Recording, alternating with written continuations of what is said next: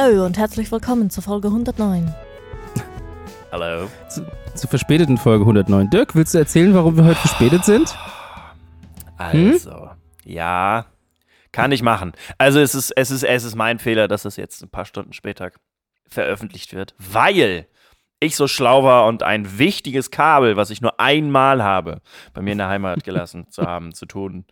Das liegt jetzt da im Büro meines Vaters wahrscheinlich und äh, ist da sicher, aber wird nicht benutzt. Deswegen äh, ha, musste ich mir noch eins kaufen und dann wollten wir aufnehmen und dann hatte ich das nicht und dann, ach, ihr, ihr wisst, wie das ist. Deswegen. Dirk ja. hat richtig so ein Act, der hat richtig viel in Bewegung gesetzt. Ja, stimmt. Der hat in der Nachbarschaft rumgefragt. Der ist nochmal ins Büro gefahren, was verschlossen war. Genau. Äh, äh, diversen Supermärkten, die noch zu später Stunde auf waren, geguckt. Also man kann ihm auf jeden Fall nicht vorwerfen, dass er es nicht probiert hätte. Auf jeden Fall, ja. Also ich bin so zu so, sketchy Shops gegangen, die so am Bahnhof waren. Die so ganz lange noch offen haben, wo man dann auch irgendwie alles kaufen kann. Also so. Ja, wo man noch so ein Handy kriegt, Ja, aber genau. das Kabel von dir war nicht Ja, dabei. genau. Schade. Nee, genau. Aber jetzt habe ich das, also ich habe mir jetzt eins gekauft und das ist jetzt auch viel länger und auch viel praktischer und sowieso äh, war das ist das auf jeden Fall wert. Gut. Ja. Ja, ja. Das heißt, du bist quasi eigentlich als, als Gewinner aus der Sache rausgegangen, würde man sagen. Wir sind alle aus Gewinnern, als Gewinnern, als GewinnerInnen rausgegangen, weil wir jetzt alle was gelernt haben. Sehr schön. Ja, Guck mal, so kann man doch gut ins neue Jahr Ja, starten genau. eigentlich, oder? ja, ja, Ja. auf jeden Fall. Aber Hanna, Tim, bist du auch da? Ja, ja, ja, aber irgendwie noch nicht so ganz so. Ja, es ist noch eine- zu früh, also, ne? Ja, es ist eine unangenehme Zeit für uns. Wir sagen jetzt, nein, wir sagen jetzt nicht, wie Sam- spät es ist. Wir sagen Doch. jetzt nicht, na, sicher? Okay, ich wollte Es ist samstags früh. So, genau, Samstag früh Okay, ist ja, es. okay. Ja, ja, klar. Also so früh, wie ich so aufnahmebereit bin und sprechbereit bin, wie ich das jetzt bin. Und vielleicht wissen dann viele Leute auch schon, dass es gar nicht so früh vielleicht ist, aber Psst, Dirk. ja, ja. Deswegen, wir sagen ja keine Uhrzeit, also Und Äh. wie ihr merkt, ich bin noch nicht so sprechbereit. Meine Stimme ist auch noch so ein bisschen. Nee. bisschen Ja, wir machen eine gemütliche Folge. Ja, Gemütlich. genau. Komm, komm, ich fange einfach mal an. Ja, doch mal ich erzähle euch mal ein bisschen was. Weil manchmal stolpert man im Internet über Geschichten, die sind Ja. so richtig, richtig abstrus. Und bei der Recherche merkt man dann, dass das sogar so abstrus ist, dass das, um was es in der Geschichte geht, im Jahr 1999 mit einem Ig Nobelpreis geehrt wurde. Ey. Also ich, äh, Erklär nochmal für die Genau. HörerInnen, was ein Ig also Nobelpreis erinnert, ist. erinnert euch sicherlich an unsere Folge über den Ig Nobelpreis und andere bekannte GewinnerInnen, wie die Forschung dazu, dass man bei schlimmen Nasenbluten geräuchertes Schweinefleisch in seine Nase stopfen soll. Oder die Kräfte, die wirken, wenn man auf einer Bananenschale ausrutscht. Solche Sachen.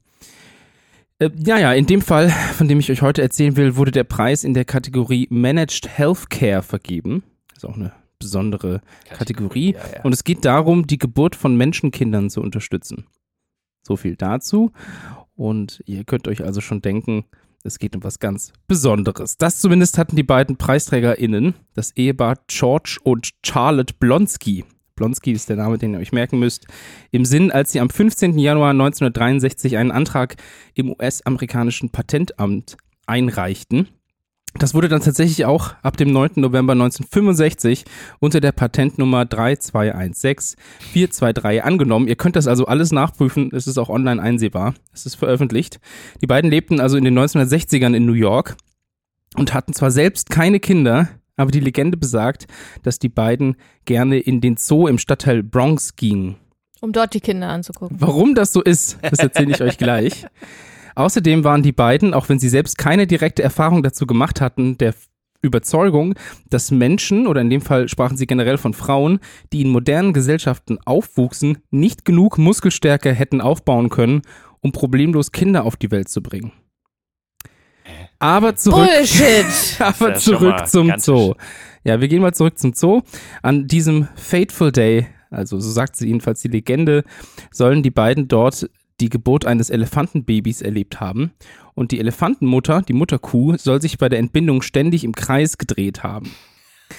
Und inspiriert dadurch meldeten sie das Patent mit dem Namen an Apparatus for Facilitating the Birth of a Child by Centrifugal Force. Das habe ich mir jetzt gerade gedacht. Alter, was für ein Quatsch. Oh Gott. Ja, darin beschrieben, in diesem Patent findet man ein Gerät, das man heutzutage nur noch unter dem Namen Blonsky-Device kennt, nämlich eine Art Drehteller, auf dem die gebärende Person eingespannt wird, damit das Kind mit Hilfe der Fliehkräfte auf die Welt geschleudert wird. Genau, und am besten rausgerissen wird aus Oh. den Muskeln raus und, Und wenn du dann. aus dem ganzen Gewebe und alles reißt. Und ja, das ist ja richtig gut. und Natürlich wurde an Sicherheit gedacht, Hannah. Also ich merke schon, dass du da, da Bedenken hast. Denn in der Patentzeichnung, die ihr alle auch online finden könnt, sieht man unter Nummer 88, möchte ich darauf aufmerksam machen, ein kleines Auffangnetz, in dem das Neugeborene direkt und sicher landen kann. Ja, Ja, darum mache ich mir keine Sorgen. ja, also das äh, für die Sicherheit des Kindes ist gesorgt und es ist auch genau beschrieben, wie so eine Schutzwand drumherum ist, damit das Personal, das dort ist, auch nicht beschleudert wird. Oh, das erinnert mich ganz, ganz stark an den Spin-Launch, an, diese, an dieses Startup, das Satelliten in die Umlaufbahn schießen Ja, will. das ist ein sehr ein genau das ähnliches Gleiche. Konzept, ja. Einfach nur anders angefangen. Also die mussten mal zusammen Ärzt- was ja. Ärztliches Personal konnte während äh, des Drehprozesses übrigens hatte keine Möglichkeit, nach der Gesundheit aller Beteiligten zu schauen. Also wenn das Ding an war, dann war es halt an. Und das Blonsky-Device wurde allerdings, soweit ich das herausfinden konnte, und das ist, glaube ich, eigentlich das Wichtigste, niemals wirklich gebaut oder eingesetzt. Sehr gut. Ein Glück. Ja. Ah. Und es gibt, also es, es gibt einen Nachbau, der wurde für eine Ausstellung im Jahre 2014 in Dublin in der Science Gallery aufgestellt. Und was ich noch viel lustiger finde, 2013 wurde auf der Verleihung des Ig Nobelpreises, also vier Jahre nach, nee, nicht vier Jahre, 14 Jahre nachdem der Ig Nobelpreis dafür verliehen wurde, eine Mini-Oper aufgeführt, die die Geschichte des Blonsky-Devices nachstellt. Auch dieses Video könnt ihr online finden.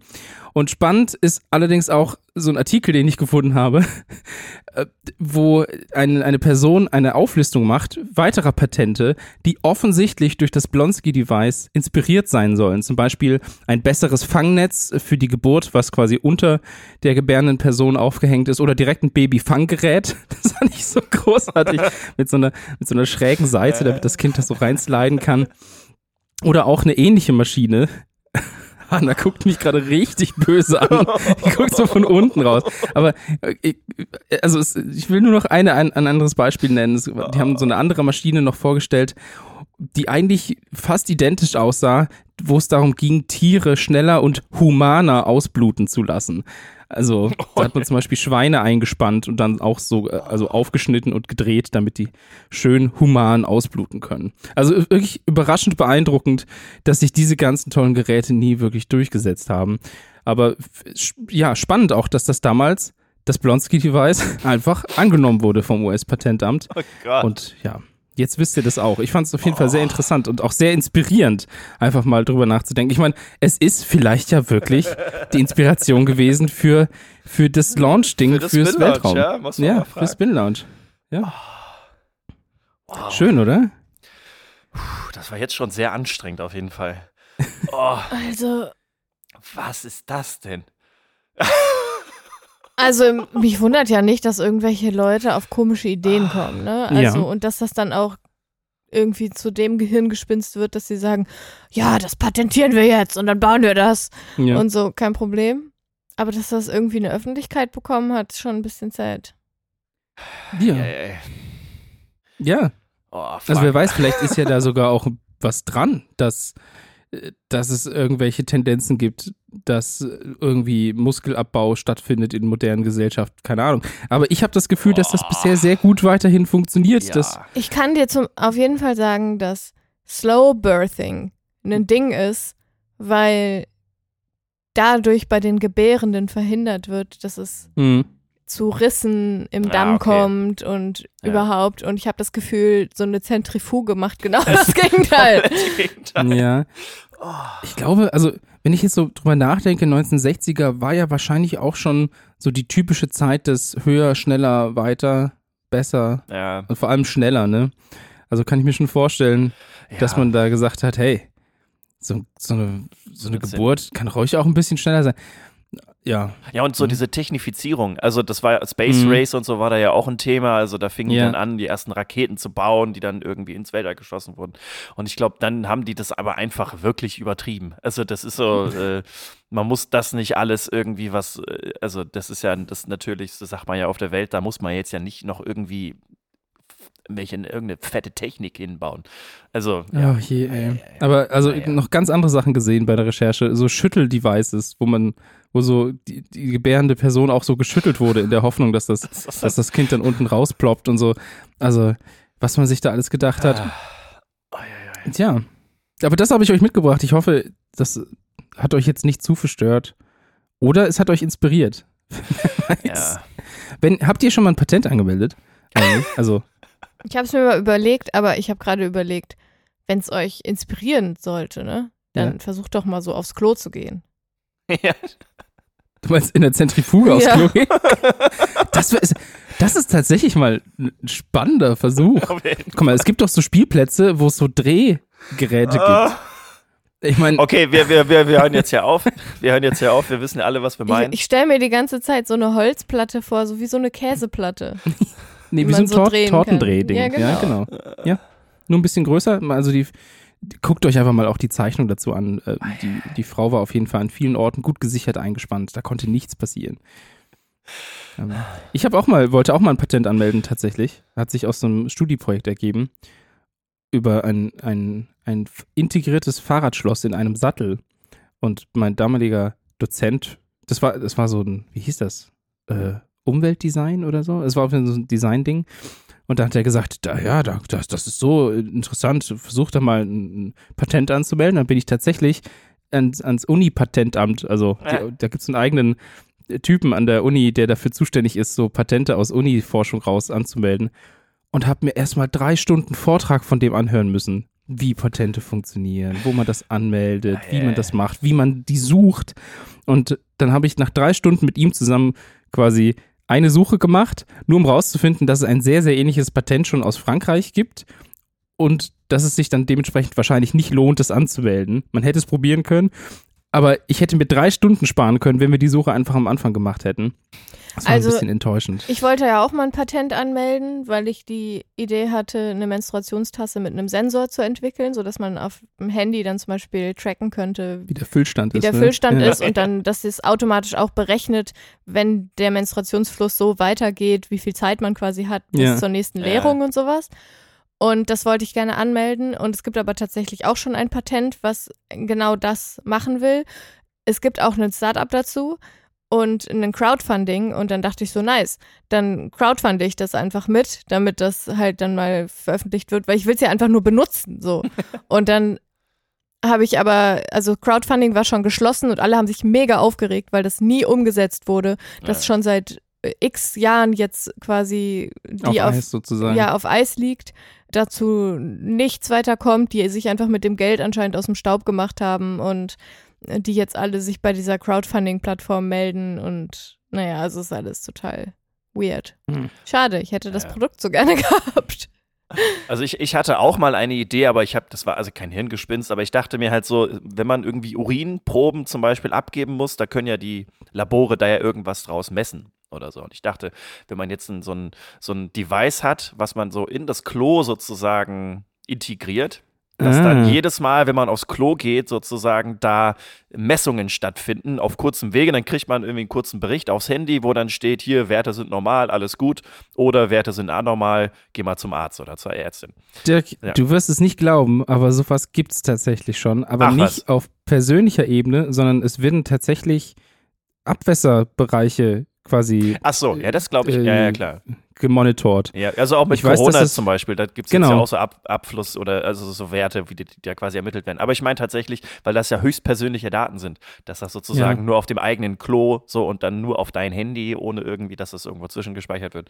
So, das wäre halt auch interessant, aber das ist Ja, wird mich nicht wundern, wenn das noch kommt. Also, weil das klingt schon Ja, und dann hast du irgendwie mal einen Gast oder eine Gästin und dann ja, Ja, da genau. gibt es dann. Gastmodus oder so. Dann kann man dann irgendwo an der Tür vorne. Ja, also tatsächlich eine Sache, die ich mir, die ich mir wirklich wünsche, wenn wir schon dabei sind, und da muss ich mal gucken, ob es das als Patent gibt. Ich finde, also ich habe zu oft miterlebt, wie Leute neben mir in so öffentlichen Toiletten fertig sind und rausgehen, ohne die Hände zu waschen. ich hasse es. Männer. Ja. Ich weiß es auch von, von anderen Menschen, aber Männer sind da Da die ich, schlimmsten. Da sind die allerschlimmsten. Und ich denke mir, könnte man nicht eine Art Türgriff entwickeln, Ach so. der nur, der gleichzeitig auch halt Hände waschen, den Händewaschvorgang macht. Weißt du? Ach wird ja immer nur so. eine Hand gewaschen. Ja, weiß nicht, könnte man ja irgendwie machen. Man muss quasi, man muss beide Hände reinhalten, nur dann geht die Tür auch auf oder so. Ach so. Ja, Ja, das oder ist das halt so erkennt dann irgendwie- Security-mäßig, bisschen schwierig. Ja, ich weiß, ich weiß, aber ich fände es gut. Oder halt so ein Türgriff, der gleichzeitig Misst so eine Bürste ist, die sich dann so dreht oder so. I.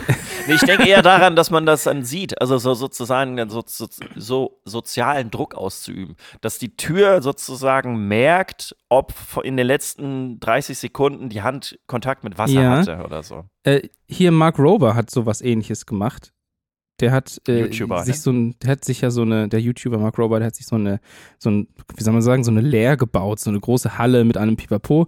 Und da gibt es tatsächlich den Alarm, der losgeht, wenn die Hände nicht gewaschen wurden, nachdem quasi gespült wurde. Ich meine, das kannst du ja auch, wenn, wenn du die Klospülung betätigst, dann kannst du ja dann messen, ob danach auch der Wasserhahn benutzt wird. Ja, ja, bei so Ja, ja. Einzelklos geht das, aber bei so öffentlichen ist es natürlich Ja, schwierig. das ist schwierig, stimmt. Musst Ja. du eine Nummer Also da muss noch was dann- passieren. Dass wir appellieren an die jungen Erfinderinnen und Erfinder da draußen. Macht es Ja, und dann irgendwie auch noch irgendwas erfinden, was die Menschen mit Penis dazu verpflichtet, Klopapier zu benutzen. Gut, Finde ich auch so ein Unding. gut. Ja, das stimmt. Die Diskussion hatten wir ja auch schon mal, das stimmt. Ja, Im, im Phantasialand. Nein, im Heidepark. Im Heidepark Soltau. Ja, wichtig, Genau. das ist der, der beste Ort dafür. Das So, stimmt. Leute, Okay. das war jetzt nochmal eine, eine spannende weitere Auf Diskussion. jeden Wie sieht's Fall. bei euch Vor aus? Was Dingen, habt ihr Es, mitgebracht? es geht jetzt spannend weiter und es geht auch mit Schnapsideen weiter. Also es ist, Oh. äh, Menschen kommen auf Ideen und denken sich, das wäre doch mal sinnvoll, das müssen wir machen. Und ich habe da schon mal drüber geredet, und zwar, wann ein Land ein Land ist. Und die kurze Antwort darauf ist ja, wenn andere Länder das eigene Land quasi anerkennen. Das ist ja so die, die, die laienhafte Bedeutung oder Definition von einem Land. Wenn aber jetzt kein anderes Land ein Land anerkennt, dann handelt es sich meistens um einen Scheinstaat, einen Fantasiestaat oder mein Lieblingswort in diesem Zusammenhang eine Mikronation. Nicht zu verwechseln mit dem Zwergstaat, also ein ganz, ganz kleiner Staat, der von allen anderen sozusagen akzeptiert wird. Also der Vatikanstaat ist zum Beispiel ein Zwergstaat. Ich meine jetzt aber eine Mikronation. Ich finde das irgendwie einen irreführenden Titel, Mikronation, weil das klingt einfach nach einer sehr, sehr kleinen Nation, aber anerkannt. Genau, weißt du, also, Mikronesien ja, ist für mich eine Mikronation, weil Ah, es im, im Namen Name, drin ja, ist zum. Beispiel. Genau, aber da gibt es quasi einen Unterschied einfach. Und das ist jetzt eine unterschiedliche Betitelung und im Englischen gibt es dann sowieso nochmal andere Namen. So, Ja. aber es sind, ich meine jetzt Mikronationen als Länder, die von keinem anderen Land in irgendeiner Weise anerkannt sind. Und viele dieser Mikronationen haben auch alles das, was ein normales Land ausmacht. Also eine Flagge, eine Hymne, Briefmarken, Pässe oder halt auch einfach eine eigene Währung. So, wie kommt man jetzt aber dazu, eine Mikronation zu gründen? Und das ist halt dann oft einfach eine Schnapsidee, das Ergebnis von irgendwelchen Streitereien oder auch ein politisches Statement. Ein Beispiel für eine Schnapsidee ist zum Beispiel die Gründung des Fürstentums Sealand. Das hat man vielleicht schon mal gehört. Das ist so eine der bekanntesten Mikronationen. Sealand ist eine alte Seefestung aus dem Zweiten Weltkrieg, die 10 Kilometer vor Suffolk im Osten Englands liegt. Und am 2. September 1967 hat, hat sich Patrick Roy Bates diese Seefestung halt angenommen, hat die eingenommen und das Fürstentum Sealand ausgerufen. Patrick Bates war ein ehemaliger Major, der unter anderem einen Piratensender betrieben hat und diese Seefestung als optimalen Standort für des Senders halt erachtet hat. Ja, und um dort schalten und walten zu können, wie er will, hat er deswegen einfach das Fürstentum Sealand ausgerufen. Patrick Bates ist dann jetzt mittlerweile auch schon gestorben und die Familie betreibt aber aktuell immer noch Sealand als Mikronation und verdient halt hauptsächlich Geld damit, imaginäre Fürstentitel zu verkaufen. Man kann sich also Well, den Fürstentitel oder Fürstinnentitel von Sealand kaufen. So. Und Sealand ist gerade mal 4000 Quadratmeter groß. Also es ist wirklich ein großes Grundstück im Prinzip, was man so hält. Das heißt, die, also die behaupten das einfach, das ist nie akzeptiert worden und Großbritannien jetzt in dem Fall sagt, naja gut, äh, das interessiert uns jetzt nicht arg genug, um da irgendwas dagegen zu tun. Ja, also es ist. Die Geschichte von Sealand ist eine lange Geschichte. Diese 10 Kilometer zum Beispiel spielen eine Rolle, weil vorher, äh, also irgendwann in den 70ern oder in den 80ern, da galt noch nicht diese, diese Meilengrenze. eine bestimmte, wo dann alles das, was in diesem Rahmen war, das gehört dann zu dem, zu dem Landvereinigten Königreich und das, da gab es einen Wechsel von dieser Grenze und vorher war es denen noch egaler, weil das außerhalb der, des Territoriums des Vereinigten Königreichs war. Aber die dulden das einfach. Also der tut niemandem was und der hat auch quasi, oder die Familie hat auch ein Unternehmen angemeldet. Also das ist halt alles mehr so eine. Achso, die zahlen wahrscheinlich auch Steuern und alles, aber nach außen hin sagen ja, sie quasi. Genau, richtig. Sie also nicht so, so wie, wie teilweise in Deutschland, wo dann so irgendwelche Reichsbürger und ReichsbürgerInnen dann so sich weigern, GEZ und Steuern und so zu zahlen und ihr eigenes ja, Königreich irgendwie ja, ausrufen. Weil, also ich würde halt sagen, also die Definition von, also die sind eine richtige Nation oder ein richtiges Land mit Flagge und Währung und so weiter. Da finde ich halt irgendwie Rechtssystem zum Beispiel hm. spielt hm. halt auch eine total ja. große Rolle. Ja, auf jeden Fall. Und ja. die sind halt ganz wahrscheinlich, würde ich mal behaupten, dem britischen Rechtsstaat unterworfen. Ja, natürlich. Also genau diese Grenze ist halt leider so ein bisschen fließend, was diese Mikronationen angeht. Es gibt unfassbar viele Mikronationen. Also mhm. die Liste auf Wikipedia ist einfach unendlich und da gibt es, glaube ich, auch viele, bei denen das halt nicht passiert. Also die haben dann oder tun so, als ob sie ihr eigenes Rechtssystem haben, ignorieren das andere Rechtssystem und das ist dann wiederum sehr, sehr gefährlich und mhm. halt dann auch nicht mehr lustig so. Aber es gibt halt auch einfach Mikronationen wie Sealand zum Beispiel, die im Endeffekt niemandem irgendwas tun, wahrscheinlich auch normal ihre Steuern zahlen und dann einfach auf dieser alten Seefestung hausen und äh, ihren Piratensender, sage ich jetzt mal, betreiben. Also das ist alles so, ist ein Spektrum. Also es gibt welche, die machen das wirklich mhm. nur aus, aus ideologischen, äh, politischen Gründen. Und es gibt halt auch die, die da wirklich einen Zaun drum machen und dann irgendwie mit Waffengewalt dann ihr Territorium verteidigen. So, alles dazwischen gibt es auf jeden Fall. Ein weiteres Beispiel für zum Beispiel territoriale Streitigkeiten ist die Freie Republik Lieberland. Auch wieder in Europa. Und das Territorium von Lieberland ist ein sogenanntes Terra Nullius, also ein Niemandsland. Und das liegt an der Donau zwischen Serbien und Kroatien. Und was hier ganz lustig ist, ist, dass halt beide Länder jeweils das andere Land als zuständig für dieses Gebiet erachten. Also Kroatien sagt, das Stück Land gehört Serbien und Serbien sagt, das Stück Land gehört zu Kroatien. Und ja. diese Streitigkeit hat Wit Jedlicka, ein Politiker der libertären tschechischen Partei, Partei Freier Bürger ausgenutzt und Lieberland gegründet. Und er hatte halt den Staatszweck ausgerufen, dass dieses Land eine Steueroase sein soll. Also explizit eine Steueroase, wo niemand Steuern zahlen muss. Super. So, ja, genau. Also ist äh, Streitigkeit und irgendwie auch ein politisches Statement. Wie man das aber auch oder wie man eine Mikronation auch für ein, wie ich finde, positives politisches Statement halt nutzen kann, sieht man am Beispiel der Gay and Lesbian Kingdom of the Coral Sea Islands. Das lag vor der Ostküste Australiens und diese Mikronation war halt ein politisches Statement im Protest gegen das australische Parlament, das die gleichgeschlechtliche Ehe ablehnte. Und diese Mikronation wurde am 14. Juni 2004 gegründet, indem eine Gruppe von AktivistInnen eine Regenbogenflagge auf eine der Inseln platzierte. Mit der Legalisierung der gleichgeschlechtlichen Ehe in Australien erklärte dann der damalige König der Gay and Lesbian Kingdom of the Coral Sea Islands, Matthew Briggs, das Königreich am 17. November 2017 für aufgelöst. Also man kann damit auch einfach ein Statement setzen. Also das Gebiet erstreckte ja. sich quasi auf die gesamte Fläche des Great Barrier Reefs und damit hat nie, haben die niemanden irgendwie äh, gestört oder so und haben das aber ausgerufen und wollten da darauf aufmerksam machen und ihren Protest äußern und das ja, ist halt eine, ist eine, eine Form von Dauerprozess, ne? Ja, genau, richtig. Also es war dann halt wirklich ja. 13 Jahre und äh, genau, ich finde ich auf jeden Fall dann auch irgendwie eine gute, gute Möglichkeit, diese Mikronationen so für sowas zu nutzen. Also nicht als Steueroase irgendwie, dass da ein libertärer Politiker irgendwie, äh, ja, irgendwie sein. Ich meine, ich meine, er kann ja seine Meinung haben, so, aber Obwohl die halt einfach nur bescheuert ist. Ja, also was ihr am Anfang auch schon meintet, also man muss echt ein bisschen aufpassen, dass man halt jetzt nicht die Idee an sich ist ja wohl irgendwie, irgendwie romantisch oder irgendwie cool, dass man sein eigenes Gebiet hat, wo man dann seine eigenen Regeln machen kann, sich so ein bisschen aus der Realität fliehen kann, flüchten kann. aber sobald man halt dann das, das bestehende Recht ignoriert und dann wirklich einfach eigenes Recht durchsetzen will und ja, Mhm. dann ist es halt einfach gar nicht mehr so richtig cool. Wie, wie ist das mit so äh, Christiania? Würde das auch als Mikronation gelten? Genau, richtig. Das ist auch so ein Beispiel, was man kennt. Das gibt es äh, in Kopenhagen. Das ist quasi so eine, ah, so ein kleiner Wohnblock, würde ich das mal behaupten. Ja, so ein kleiner Mini-Stadtteil eigentlich, ne? Genau, richtig. Ja, die haben auch eigene äh, Währung, glaube ich, oder sie hatten mal eine Ja. eigene Währung und da gab es aber auch Streitigkeiten mit der Stadt Kopenhagen zum Beispiel, weil es dann da um die Legalisierung von äh, Drogen, von weichen Drogen Ja. ging. Und ich glaube, der aktuelle Stand ist, dass sie das quasi dulden und nicht großartig verfolgen, aber es halt trotzdem kein, kein eigenständiger Staat ist. Also es Ja, ja, wird auch klar, so als, ja. als Mikronation aufgenommen, richtig, genau. Ja, ja. Ja, ganz spannende Sache. Wenn man jetzt sagt, die Definition von Land ist, dass das Land von anderen Ländern anerkannt werden muss, Ja.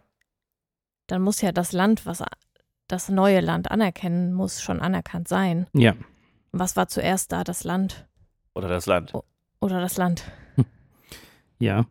Hanna, du, du stellst die wichtigen Fragen, die philosophischen Fragen. Ja, Genau. ich meine, also rein rechtlich ist es ja sowieso nochmal. Also, ich meine, ein Ja, Staat macht ja dann auch, eine Staatsvölkerrecht ist ja auch, es muss irgendwie ein Volk geben, es muss, so, da gibt es ja verschiedene Aspekte. Das ist halt die, wie gesagt, die laienhafteste Antwort eigentlich, ja, die man, ja, die ja, man darauf, weiß. also, so, das ist, äh, ja, ja. Ich hätte auch noch ein Beispiel, aber ich glaube, dann sprengen wir den Rahmen. Es gab mal ein Land, oder es gibt immer noch eine Mikronation, die Republik Molossia, die von sich behauptet, dass sie aktuell immer noch im Krieg mit der DDR ist. Sie sagt also Ja, auch noch, dass die DDR auch noch existiert. So, und das ist dann halt, also, da, das ist dann wieder so Reichsbürger. -Quatsch. Ja, ich, ich glaube, es gibt auch einige Länder, die als anerkannt gelten, wo es immer noch sehr große Länder gibt, die sagen, nö, nö, das stimmt gar nicht. Also wir akzeptieren die, ja. Äh, also das, die Existenz des Ich weiß jetzt leider der nicht mehr, in welcher Folge das war, aber äh, irgendwann, das ist schon ein paar, paar Folgen auf jeden Fall her, der, der Kosovo zum Beispiel wird noch nicht von allen Ländern anerkannt. Mhm. Taiwan als Ja, Land genau. wird nicht anerkannt. Es gibt Länder, die funktionieren tatsächlich wie eigene Länder, werden aber auch von keinem anderen Land anerkannt. Somaliland zum Beispiel, das ist ein riesiger Teil von Somalia. Oh ja, der stimmt. wirklich auch de facto eigentlich ein eigener Staat ist. Also die Ja. haben eigene funktionierenden, also es ist, ich weiß jetzt nicht, wie demokratisch das Land ist, aber die haben eine eigene Verwaltung und das Ja, funktioniert alles und da gibt es auch irgendwie Grenzen. Niemand das akzeptiert das an, also niemand akzeptiert das richtig. Oder ja, genau, niemand akzeptiert das richtig, Ja. aber es funktioniert trotzdem und irgendwie, ja. Das habe so. ich auch letztens äh, gesehen in der Mini-Doku, dass das ja, also Somalia ist ja so ein zusammengeworfenes Land eigentlich, ne? Ja, auch Und Kolonialgeschichte spielt da auch eine Rolle. Genau. Also da, das ist, glaube ich, war britisch und spanisch oder so. Und Somaliland war, glaube ich, britisch. Äh, So, auf jeden Fall spielt Ja. das dann auch wieder eine Rolle. Und das ist dann bei diesen Mikronationen seltener der Fall. Genau, aber trotzdem ist, Ja, ja. ist, ist alles sehr, sehr, sehr, sehr spannend, finde ich. Hallo Leute! Ah, hallo. smoother Übergang. Hallo Hanna. Um euch Hi. heute eine coole neue Entdeckung zu präsentieren, ist, glaube ich, eine Auffrischung des Wissens aus dem Biologieunterricht nötig. Deswegen frage ich euch, wisst ihr noch, was Mitochondrien sind? Na klar. Ah, das Powerhouse der. Mitochondrien sind das das, Powerhouse der Zelle. Was, glaube ich, schon mehrfach irgendwie widerlegt wurde, dass das gar nicht so richtig so ist. Mitochondrien. Aber, ja. Ich, also ich hatte Biologie-Leistungskurs. Und wenn jetzt meine Oh. ehemalige Bio-Leistungskurslehrerin jetzt zuhört, dann tut es mir leid, ich weiß es nicht mehr. Okay, also erkläre ich es euch nochmal, ja. Ja. Also Powerhouse ist schon gar nicht so falsch. Also Mitochondrien sind ungefähr ein Mikrometer lange Organellen im Inneren unserer Zellen. Was ist ein Organell? Naja, so, eine, Das Kle- so eine Organisationsstruktur. Organisationsstruktur. Na, ich würde es so als Mikroorgan würde ich das beschreiben, oder? Also so eine, also ja, ein Organ in der Zelle sozusagen. Oder? Ja. Würde ich mal sagen. Jedenfalls sind die für die Energieversorgung unseres Organismus zuständig. Deswegen nennt man sie auch das Kraftwerk der Zellen oder Powerhouse oder wie auch immer ihr das gerade genannt habt. Und je nach Art enthält jede Zelle hunderte oder sogar tausende Mitochondrien, also je nachdem, wozu die Zellen jetzt gehören. Ja. Und Herzmuskelzellen bestehen zum Beispiel zu mehr als einem Drittel aus zellulären Kraftwerken. Mitochondrien sind so aufgebaut, dass sie aus zwei Membranen bestehen. Und zwar umschließt eine Membran das Mitochondrium ist quasi die Schutzhülle von außen, und die andere umschließt das Innere des Mitochondriums. Das heißt, das Mitochondrium hat so einen Kern. Und es ergeben sich also zwei Räume. Der innerste, der nennt sich Matrixraum, und der Raum zwischen den beiden Membranen, der sogenannte Intermembranraum. Ergibt ja auch Sinn, weil Ja. Inter steht für zwischen. So. Und die Energie im Mitochondrium wird ungefähr so erzeugt, dass halt Protonen aus dem Inneren, also dem Matrixraum, durch die innere Membran in den Intermembranraum transportiert werden, also in diesen Zwischenraum. Mhm. Und dadurch entsteht auf beiden Seiten dieser Innenmembran, also sowohl im Kern als auch in diesem Zwischenraum, ein Ladungsunterschied. Und die elektrische Spannung bezeichnet man dann als Membranpotential. Und dieses Membranpotential wird von dem Enzym ATP-Synthase genutzt für die Herstellung von ATP. ATP sagt euch wahrscheinlich auch. Adenosintriphosphat. Genau. Genau, und Adenosintriphosphat ist halt dafür da, dass die Energie für wichtige Zellfunktionen geliefert wird. Also sowas wie Muskelkontraktionen oder elektrische Impulse bei Nervenzellen. Das ist doch, glaube ich, durch die, durch die Abgabe einer Phosphatgruppe, oder? Dann wird das Genau. aus ATP, ADP, Adenosin-Diphosphat, Ja, glaube ich. So. Alles mal, alles mal in der Schule gehabt, ja. Ja. Da, das so zu den Basics. Ja. Und jetzt haben Forschende vom Medical Center der University of Rochester in den USA festgestellt, dass das Membranpotenzial mit zunehmendem Alter und auch abhängig vom Lebenswandel abnimmt. Mhm. Dort wurde nämlich eine Studie gemacht und veröffentlicht zur Frage, wie die Leistung der zellulären Mitochondrienkraftwerke möglichst lange erhalten und auch verbessert werden könnte. Mhm. Weil es ist ja so eine zentrale Frage der Menschheit, wie wir länger und auch gesünder leben können. Oh, ist das, ist das die Studie mit den Mäusen?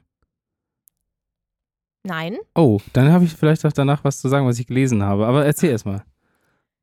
Es hat jedenfalls jetzt ein Team aus Forschenden aus den USA und Deutschland die DNA der Mitochondrien, ja, die haben eine eigene DNA, Krass. des mikroskopisch kleinen Rundwurms C. elegans gentechnisch verändert. Und zwar haben sie das so verändert, dass sie aus einem Pilz gewonnene Protonenpumpe eingebaut haben, sozusagen in die DNA. Ja, ist total abgefahren, ne? Und diese Pumpe nutzt die Energie des Lichts, um die Mitochondrien aufzuladen. Also so eine Art Photosynthese quasi. Mhm. Und der Prozess, der von den Forschenden als Mitochondrien-On oder MT-On bezeichnet wird, steigert das Membranpotenzial und die ATP-Produktion und führte deswegen halt bei den Rundwürmern zu einer 30 bis 40 Prozent verlängerten Lebensspanne.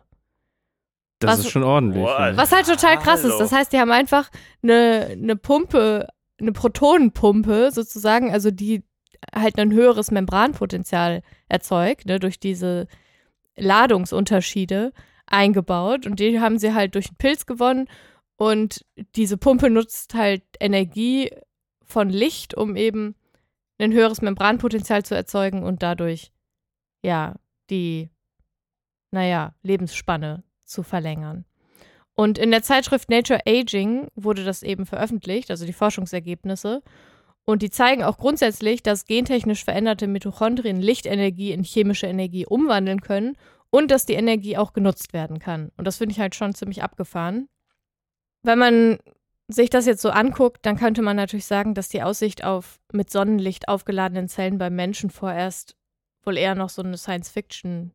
Ja, es klingt hart nach Bleiben Science wird. Fiction, aber die Forschung, ja. Bitte?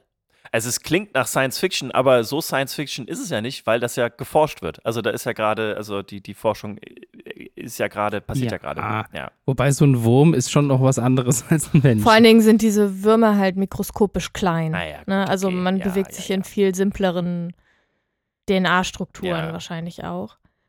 Aber die Ergebnisse werfen natürlich ein Licht auf wichtige Mechanismen im Alterungsprozess. Und die Erkenntnisse und neuen Forschungsinstrumente werden es halt wahrscheinlich ermöglichen, Mitochondrien weiter zu untersuchen und neue Wege zur Behandlung von altersbedingten Krankheiten Hm. und auch zum gesünderen Altern zu finden. Das behaupten zumindest die Forschenden. Ich finde es total spannend, dass man irgendwie einen Weg gefunden hat, das Membranpotenzial halt zu erhöhen, ja, vor allen Dingen, also, künstlich. also es konkretisiert halt so ein bisschen diesen Wunsch, irgendwie länger leben zu wollen oder so. Also so, so diese künstliche Verlängerung des Lebens, das ist ja was, damit beschäftigt sich ja die Menschheit schon ewig irgendwie. Und das macht es jetzt so greifbar, also äh, greifbar, so greifbar, wie man sich das vorstellen kann, aber dass man da aktiv sozusagen gerade dran forschen, dran forscht, dass das einfach auch eine echte Möglichkeit gibt, sozusagen äh, das auch umzusetzen. So, das ist so ich glaube sogar, das ist momentan schon seit ein paar Jahren ein richtig großes Feld, dieses Verjüngungszeugs. Da Ja. wird richtig viel gemacht. Und deswegen habe ich das vorhin auch gesagt, ich hatte nämlich gestern oder so eine Studie entdeckt, wo die gesagt haben, die haben das bei Mäusen gemacht, die dann fünf Monate länger gelebt haben als normalerweise durch Stimmt. so Gentherapie. Und Ja. also es gibt inzwischen Firmen, die behaupten, sie können den Alterungsprozess umkehren und haben das schon erfolgreich durchgeführt, haben das aber quasi noch nicht wissenschaftlich belegt irgendwo gezeigt. Aber es gibt eine riesige Firma mit, mit auch mit, so, mit InvestorInnen und so, die da viel Geld reinstecken, die genau sowas behaupten und sagen, wir können Alter quasi stoppen und umkehren oder Ja, Alterungsprozesse. aber machen die das auch über die Mitochondrien? Das weiß ich nicht, das sagen die halt nicht. Die sagen so. halt nicht, was sie machen. Also das mit, das mit den Mäusen, da, da werden irgendwie Zellen umprogrammiert. Ob, also das ist Zellen umprogrammieren, was heißt das? Keine Ahnung. Ja. Ne, das, also ich habe das nicht selber Könnte nicht sowas in der Art vielleicht auch sein. Also, ja. Ja, wobei, da würde ich zum also das hat ja so ein bisschen, äh, das hat ja so ein bisschen, wie soll man sagen, da wird ja was erweitert, ne? Da wird ja was Ja. hinzugefügt mit diesen, mit diesen Pumpen, mit diesen Pilzpumpen sozusagen, ne? Das, das ist ja keine Umprogrammierung, würde ich sagen. Nee, das Naja, stimmt. es ist halt- Äh, Schon eine. Umprogrammierung im Sinne von, dass die DNA-Struktur der Mitochondrien halt umprogrammiert wird, ne? Also die, die bauen in die DNA der Mitochondrien diese Protonenpumpe ein. Ja, aber das heißt, äh, man braucht was zusätzlich. Ja, Und wenn ich jetzt zum Beispiel sagen würde, ich programmiere was um, dann würde ich erwarten, ich mache das mit den Sachen, die schon da sind. Ne? Ja, Aber ja, das kein, also ich, ich, wir sind da alle keine ExpertInnen. Ich, ich weiß keine Ahnung, ob das selber äh, ähnliche Ansätze sind oder Ja. nicht. Aber es ist auf jeden Fall ein Trend, würde ich sagen, in der, Ja. in der Forschung momentan, diese Verjüngungssachen darüber zu sprechen und darüber zu reden. Und ich weiß gar nicht so richtig, was man davon halten soll. Naja, du bist doch selber so jemand, der sagt, ich würde gerne ewig leben. Das Ja. stimmt. Aber halt als Gedanke. Ob ich, also, ob ich es dann sinnvoll fände, zu sagen, ich mache eine Gentherapie, damit meine Zellen sich wieder verjüngen, weiß ich nicht, ob ich das machen würde. Das ist Also- ja auch so, so, so hypothetisch. Also, das sind, das sind ja so Gedankenspiele, die man dann irgendwie hat. Und deswegen bleibt es das ja auch erstmal. Also, man kriegt jetzt ja nicht die realistische Chance, dass das nutzbar ist in den nächsten, also jetzt irgendwie so. Das ist so. Deswegen sind die Gedanken dazu ja auch irgendwie sehr Ja, das-. Das ist ja halt das Spannende, dass diese, ich weiß, ich weiß nicht, wie diese Firma heißt, muss ich nochmal raussuchen, dass die behauptet, sie können das halt jetzt schon machen mit Menschen. Gut, ne? aber es kann auch sein, dass es einfach mega der Scam ist. Kann Ja. natürlich sein, klar. Also, es ist wie mit diesem Bluttest von der Holmes. Ja. Genau, und ich denke mir halt dabei auch, jetzt mal unabhängig davon, wie man das machen kann, wenn man jetzt äh, mal diese Protonenpumpe in den Mitochondrien nimmt, die das Membranpotenzial erhöht und dadurch halt eine Ja. bessere Reizübertragung halt wieder stattfindet. Das ändert ja nichts daran, dass die Leute mit zunehmendem Alter häufiger an Krebs erkranken, Ja, Herz-Kreislauf-Erkrankungen, genau. Ja, tralali, tralala. Also, Ja.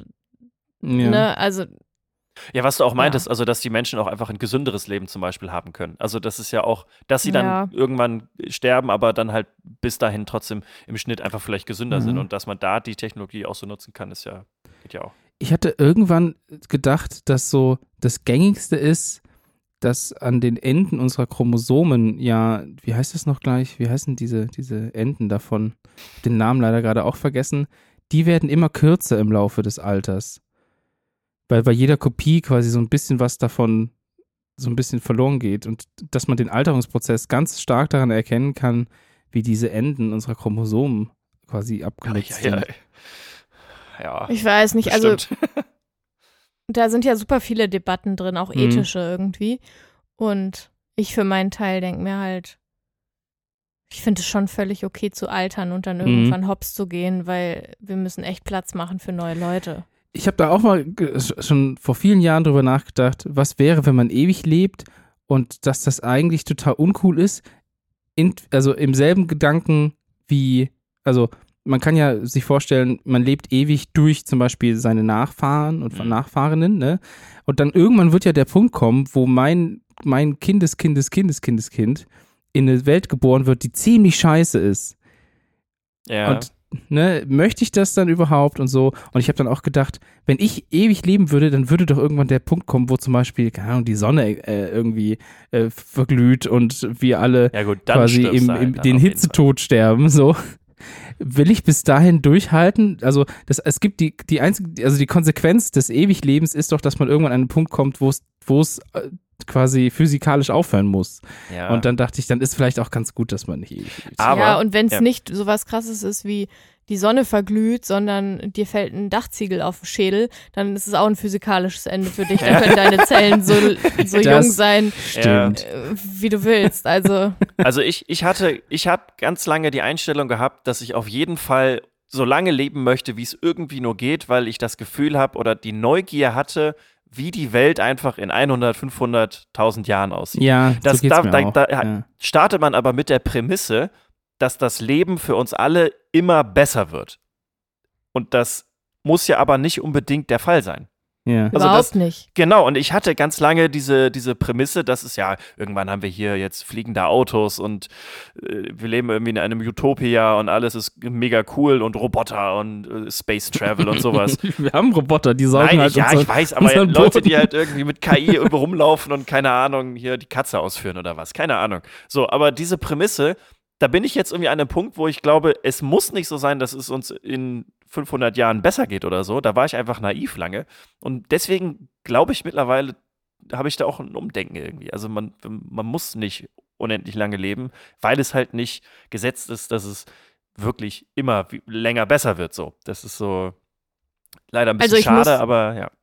Ganz ehrlich sagen, dass wir wahrscheinlich gerade noch zu einer Generation gehört, die, extrem privilegiert sind, was diese ganze Klimageschichte angeht. Genau, ja, ja. Und auch äh, situativ geogra geografisch halt. ja. Und es wird klimamäßig nicht besser werden. Das ist wirklich nicht zu unterschätzen. Das Ja. ist Mhm. ein riesiges Problem, was auf uns zukommt und was wir schon haben und was in anderen Teilen der Welt Leuten schon das Leben kostet und auch noch weiter kosten wird und dann irgendwann bei uns auch eine Problematik darstellen wird. Und wir werden eine V Völkerbewegung haben in andere Teile der Welt, weil einfach manche Teile nicht mehr bewohnbar sein werden, Ja. weil die Klimabedingungen einfach so unmöglich werden. Und das nicht innerhalb von den nächsten 100 Jahren, sondern innerhalb von den nächsten 10 Jahren. Ja, das stimmt. Also, und das ist halt, also keine Ahnung, wenn man die Debatte schon führt, ist es irgendwie lebenswert, ein ewiges Leben. Ich Ja, würde genau. sagen, wenn dazu. man jetzt äh, sich die ganzen Energiebewegungen und so weiter anguckt, dann äh, muss man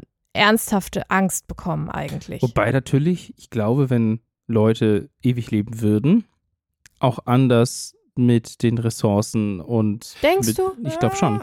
Ich glaube nicht. Doch, weil, weil du dann logischerweise auf jeden Fall die Konsequenzen deines Handels selber abbekommst. Ja, aber ist es irgendwie so, dass sehr, sehr viele Menschen, gerade in Führungspositionen von Ländern, selbst wenn sie die Konsequenzen ihres eigenen Handelns abbekommen würden, sie immer erst handeln, wenn die Konsequenz eingetreten ist. Das ist ja das Problem. Es wird Hm. halt reagiert und nicht präventiv gehandelt. Das ist genau Ja, aber würde das Problem, was wir politisch haben. präventiv dann handeln, wenn man sozusagen weiß, dass man es auf jeden Fall spürt? Also das, was Tim gerade. Ja, ich glaube also, nämlich auch, dass das, äh, dass das quasi ein Das wäre schön. Und auch traurig natürlich im Hinblick, Ja, dass es einfach das ist- wahnsinnig ja, ja, egoistisch wäre.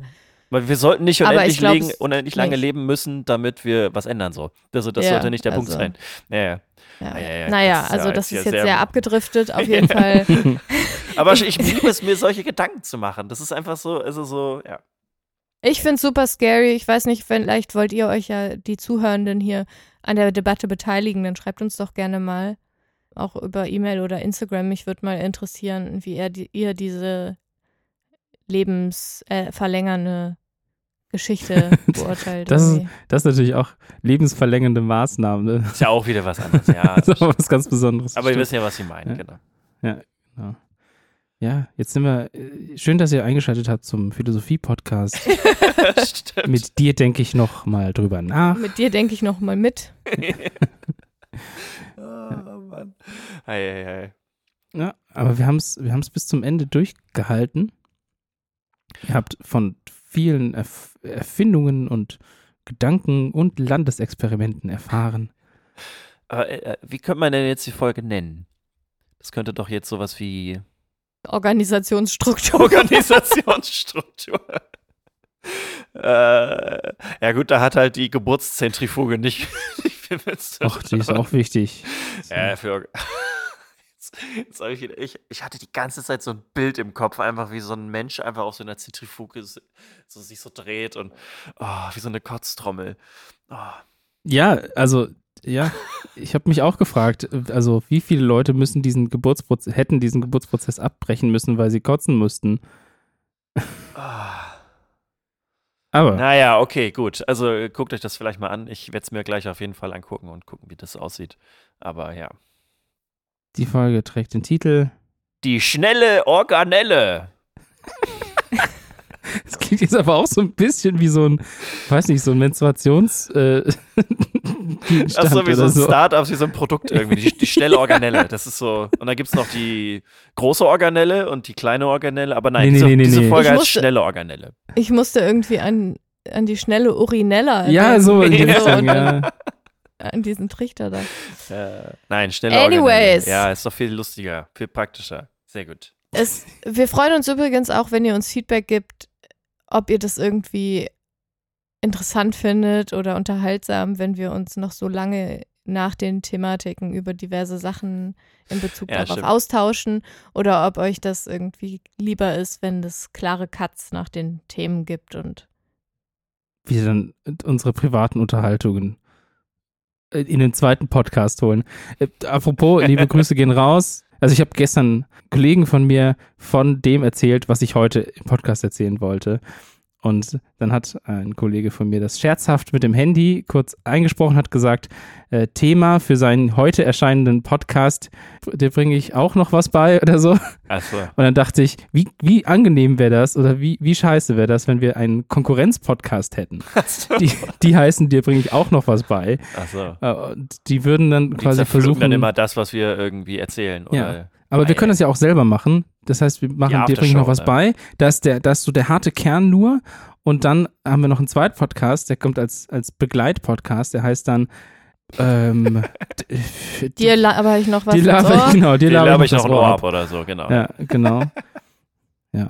Nee, aber das ernsthaft, ist ja- also genau, ja, ja, schreibt uns gerne mal, falls ihr da Gedanken zu habt, weil das für uns natürlich auch relevant ist. Das stimmt. Weil wir Korrekt. wollen, dass ihr das, was ihr hier hört, ja auch mögt. Deswegen. Ihr könnt auch einfach so schreiben, könnt Hi schreiben. Finde ich auch Genau, das nett. stimmt. Ja. Und dann Herzchen schicken. Okay, jetzt, jetzt, äh, jetzt reicht's aber auch. Tschüss. Jetzt, Gut, jetzt Dirk, raus dann hier. können wir jetzt endlich auch verspätet ins Wochenende starten. Danke, Dirk, dass du. Ja. Es- Oh, jetzt lass den Jungen ich jetzt doch mal. Das hätte uns auch Canossa, passieren. Also Asche hätte uns mein nicht Haupt passieren können, weil passieren Tim soll ich mich 50 noch ein bisschen geißeln oder noch irgendwie, ich hole gleich hier nochmal irgendwie die kleinen Beile raus, mit denen man sich irgendwie die Rücken. Weil- Nee, hier diese neunschwänzige Katze, äh, neunschwänzige Katze. Katze, dieses, diese Peitsche mit den neuen Dödeln, wo man sich auf den Rücken haut und sagt, Genau, mea ich- culpa. Ich hau mir mit neun Dödeln erstmal auf den Rücken und dann in zwei Wochen wieder. So, ja, jetzt aber. ja, das ist doch ein schönes Schlusswort. Tschüss. Tschüss, Dirk. Ciao. Tschüss, Hanna. Tschüss. Äh, schönes Wochenende Tim. alle anderen oder eine Woche oder wann auch immer das hört. Bis bald. Tschüss. Tschüss.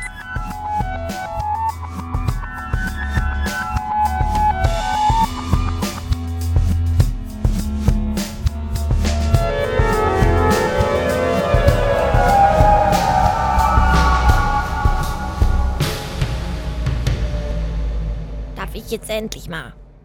Ja, Du hast aber eine Attitude heute. Attitude. Eine Partitude? Party. Partyhut? Null mal Null ist Null ist Null. Nee, null- Du bist eine begabte Mathematikerin. Und 0 durch 0 ist nicht definiert, ne? Das ist korrekt. Ja, das, äh. da hey, das ist ein Karnevalslied. Wirklich? Ja. 0 durch 0? Nein. oh Mann. Ich dachte, hä, wieso, wieso sollte das ein Thema für Karnevalslied sein?